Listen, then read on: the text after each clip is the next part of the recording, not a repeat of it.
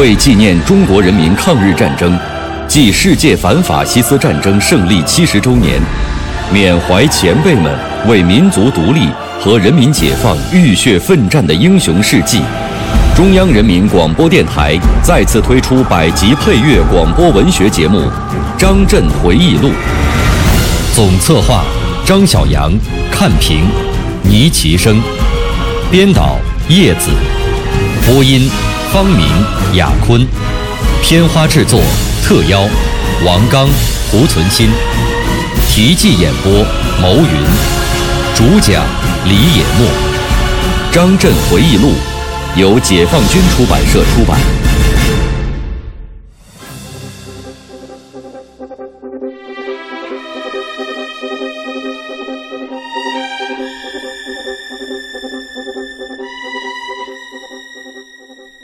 九三一年，红军连打五个大胜仗，从赣江之滨打到武夷山区，就是毛主席在诗词中所说的“七百里驱十五日，横扫千军如卷席”，痛快淋漓地打破了敌人的第二次围剿。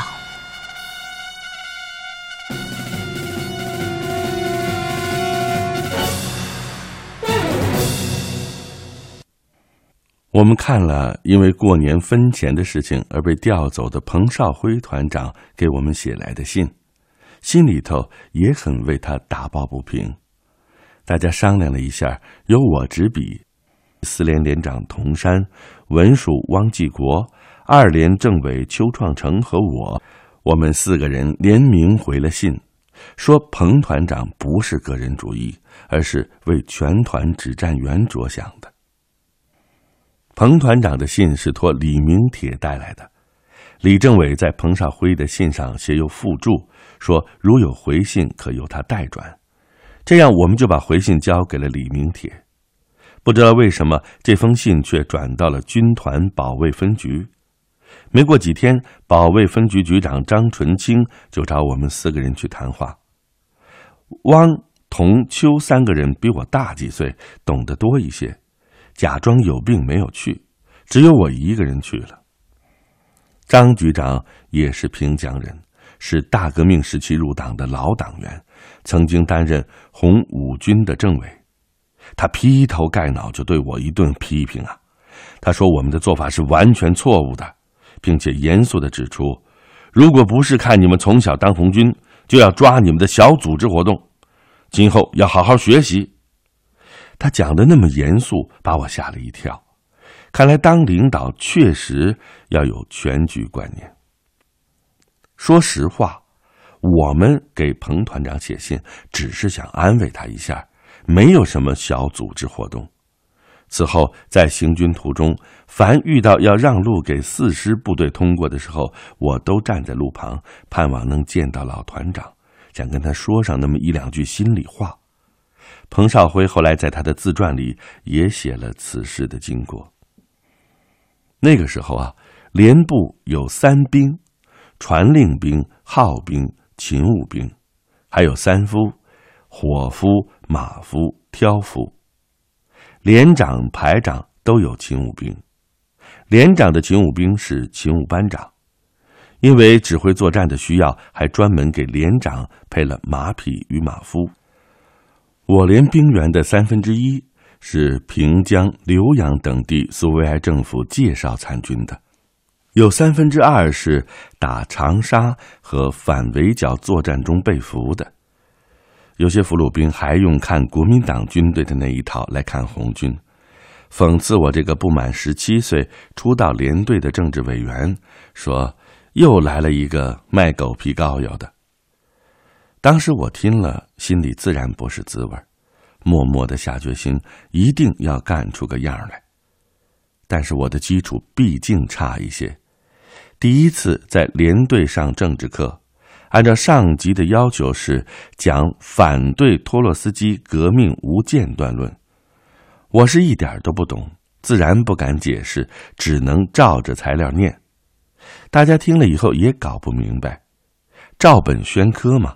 那效果自然不好，因为是上级发的教材，也不好找茬儿。后来呢，我接受了教训，讲课之前自己先弄懂上级发的材料，讲课的时候注意联系连队的实际，这样就比较受欢迎了。我还利用战斗间隙工作之余找战士谈心，了解他们的家庭情况，为什么当红军，有什么困难和想法。不到一个月，我把全连人员的名字都记住了，每个同志的情况都能说个一二三。点名的时候不用花名册，就可以挨个叫出来。这样一来呢，大家的感情融洽了，有什么情况都愿意跟我讲。但是他们还有一点不放心，他们不说我也能看得出来，那就是要看你打仗行不行。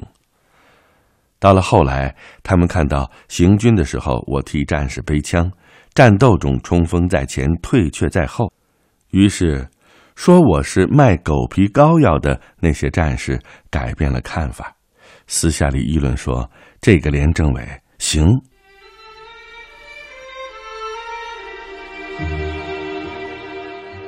把党支部建在连队，能够充分发挥支部一般人和广大党员的作用，牢牢地掌握部队，带领部队冲锋陷阵，做好各项工作。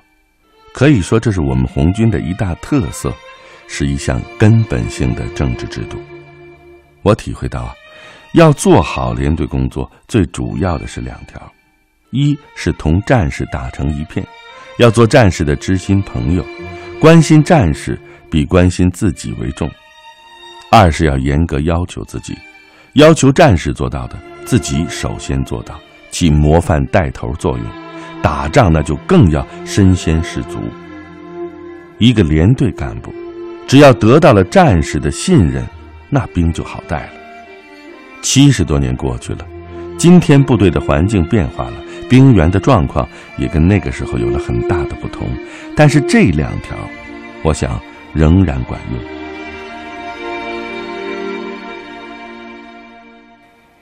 第一次反围剿胜利以后，红军乘胜转入了攻势作战，为巩固和扩大苏区，开展了打土围子，后来也叫消灭赤中白点的斗争。所谓土围子，就是土豪劣绅、地主武装的据点，一般都修筑有三米多高的坚厚围墙，墙上有枪眼儿，墙外有深壕，周围还有炮楼拱卫，易守难攻。我们连啊，奉命攻打兴国县城东上下械的土围子，守敌是禁卫团，团总叫肖运寿。他得知红军要来，就把群众拉进去当人质，凭借了一二十支好枪，还有土炮，负隅顽抗。我们呢是先开展政治攻势，劝他投降，但是守敌用土炮、步枪连续射击，打死打伤了我们不少人。随即我连发起了进攻，但是第一次攻击没有获得多大的战果。我仔细观察了地形，发现这个土围子的西侧有一条小河，可以从河岸挖坑道进行爆破作业。于是，我们便利用黑暗，秘密挖了近二十米的坑道，一直通到了土围子底下，再用棺材装上炸药，一次爆破就把围墙炸塌了十多米。连长童山和我指挥着全连，冒着硝烟冲进去，把守敌全部歼灭。团总肖运寿被擒，因其罪大恶极，我们召开群众大会公审枪决了他。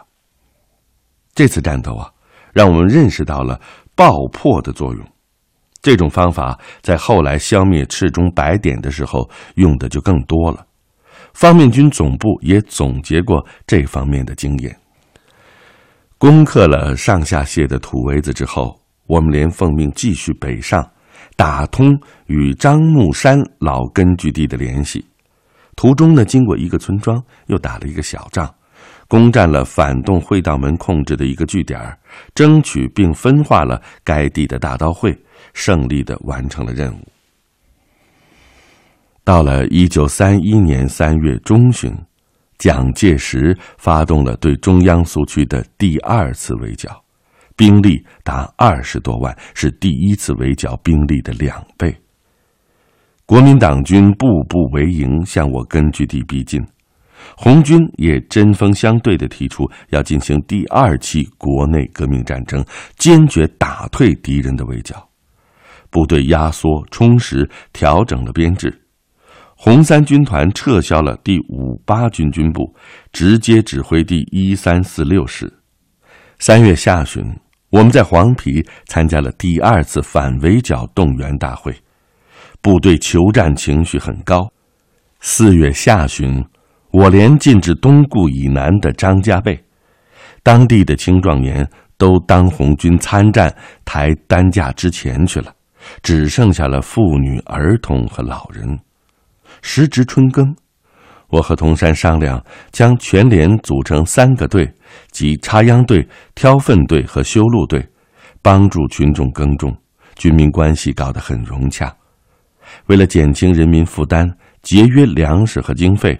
我们还把一日三餐改为两餐，早晨上山挖竹笋、野菜当饭吃，上午帮助群众劳动，下午训练抢占山头、搞山地进攻，在下山的时候顺便捡些柴火，晚上去稻田地里捉泥鳅，改善生活。开会的时候用油松点火照明，大家称它为无产阶级煤气灯。每天工作生活的既紧张又活泼。我们在张家背住了半个多月，破敌而居，等待战机。最后敌人熬不住了，终于离开工事，分路寻找我军主力作战。一天，方面军总部利用龙岗战斗时缴获的收报机，真收到了敌军的电报：富田之敌告诉吉安之敌。东西不要送了，我们明天要走，目标是东固。当获悉富田敌军即将出动的消息的时候，我们异常兴奋，那是因为一场大仗就要打响了。回想起来，在第一次反围剿的时候，由于不懂得电台的作用，有的部队把收缴的发报机给砸坏了，说这东西离得很远就可以通消息，会暴露秘密。这一回，我们可尝到了有电台的甜头了。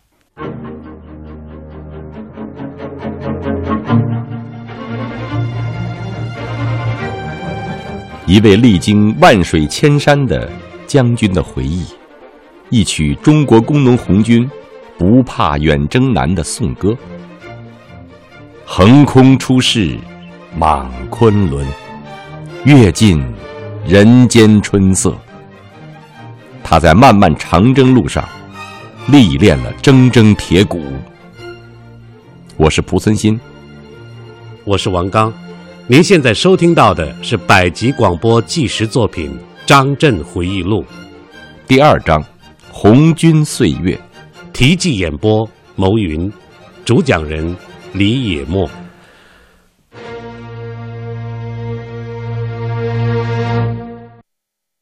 月十五日拂晓，我们一时奉命从敌军两个师的结合部穿越而过，直插富田敌军的侧后。我们一团担任前卫，一个猛冲占领了固坡圩，歼敌第二十八师的兵站，截断了敌军的退路。接着又转向富田之地发起攻击。那天天上下着雨，地上泥泞。我带着一个排冲锋在前，边打边喊口号：“同志们，英勇冲锋，英勇杀敌，为牺牲的同志报仇！”战士们个个奋勇争先，冲入了敌阵。当我冲到敌军堑壕跟前突然觉得脑袋被重物打了一下，顿时是头晕眼花，血流如注，倒在了水田里。原来一颗子弹由右眼角边上打进，从右后侧穿出。如果再往左偏一点点，那我也就革命到底了。这是我第一次负伤，幸亏号兵吴棒全及时赶到，把我从水中扶到田坎上，及时包扎，才不至于失血过多。榜全同志作战勇敢，为人很好，后来也当了政治指导员，在一次战斗中牺牲了。我至今仍很怀念他。战争年代就是这样，同一个战壕的战友，生死与共，情重如山。一个同志负伤了，其他同志就会拼死相救。我负伤了以后，头疼的厉害，想站也站不起来。医务人员给我上了药，重新包扎了伤口。晚上，连队派了担架，冒雨将我送往后方医院。因为天黑路滑，担架队员老是跌跤，几次把我从担架上摔下来。于是我坚持要求他们停下来，等天亮再走。他们拗不过我，就这样在野外过了一夜。世事难料啊！就在那天晚上，溃逃之敌闯进了我们要去的布皮野战医院，把伤病员全都杀光了。如果我当天晚上赶到了，恐怕烈士名单上就要多一个了。我在后方休息了两三天，认识了三连排长胡俊，他的手负了伤，我们俩很谈得来。他是湖南益阳人，他家里也是做灭工的，因为那个时候要在红军队伍中增加工人成分，上级要求大量提拔工人出身的干部。第二年，上级派胡俊到红军学校学习。毕业回来，在我们一师当师长。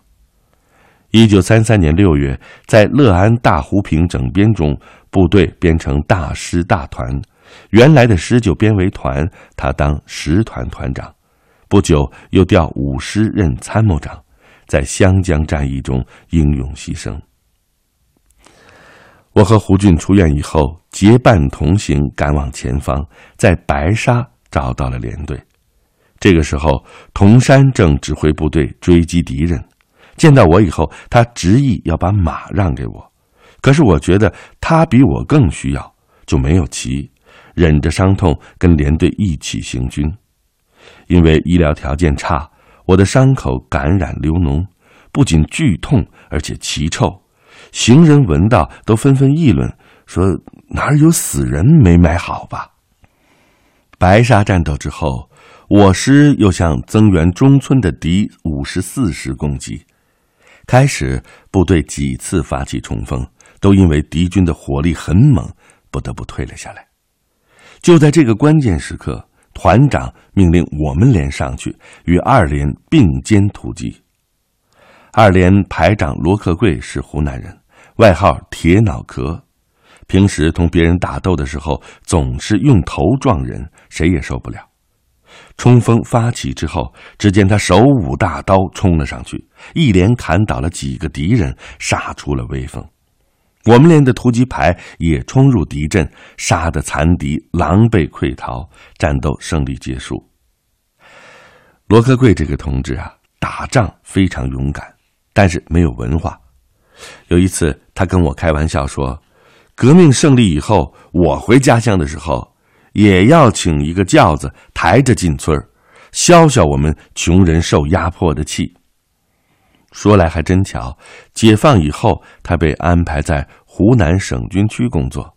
当然了，他去上任的时候，并没有坐轿子。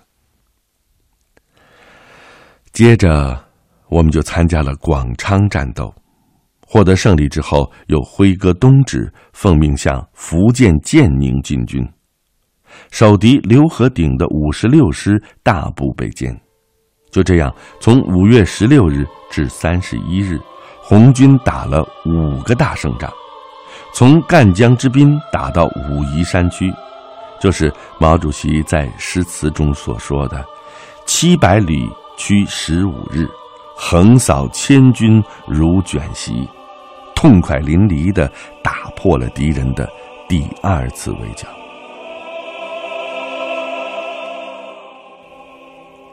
利用敌军暂处守势之机，我师奉命到江西黎川地区打土豪分田地，扩大红军，筹集款项。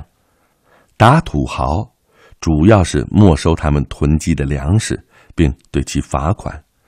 这项工作也是以连为单位进行的。我连被派到一个大村庄，人口不少，也比较富裕。开始的时候，我们把土豪的粮食分给贫苦农民，但是许多人不敢要。有的虽然白天领了，晚上却又偷偷的送回来。我很纳闷经过细查，原来是土豪派狗腿子到分粮现场偷偷记账，群众怕报复才这样做。于是我们召开群众大会，把狗腿子给镇压了。那个时候，连队就有批准杀人的权利。这样一来呢，群众发动起来了，一切都好办了，出现了分田分地真忙，青壮年踊跃参军的热烈景象。在黎川的时候，我的伤口还没有完全愈合，又患上了疟疾，当地叫打摆子。由于物质条件匮乏，也没有什么药来治疗，出于无奈，我就对着干。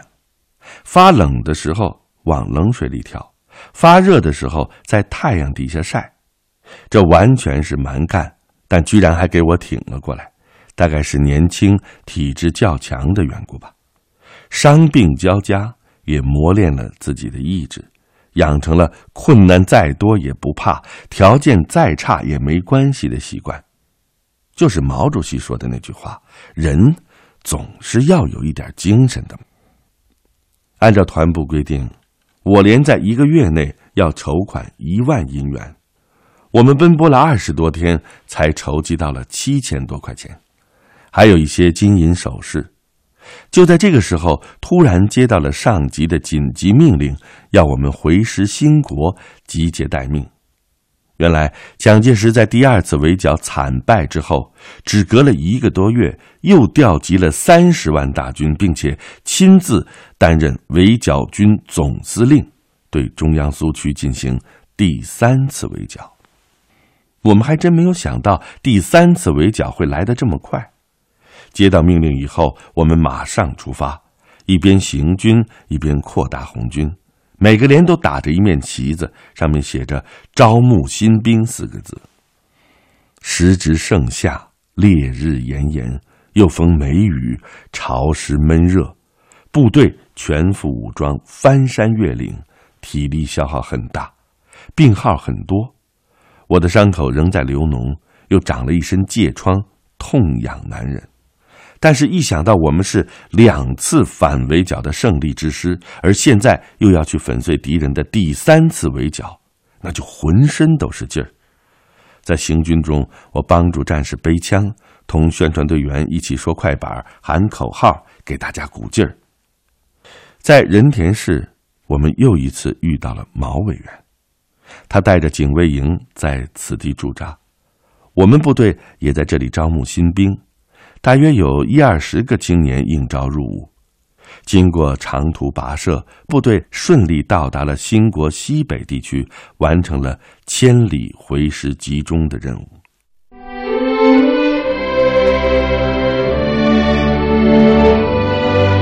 庆典版张震回忆录今天就播送到这里，配乐额尔德尼齐木格，总监制王球。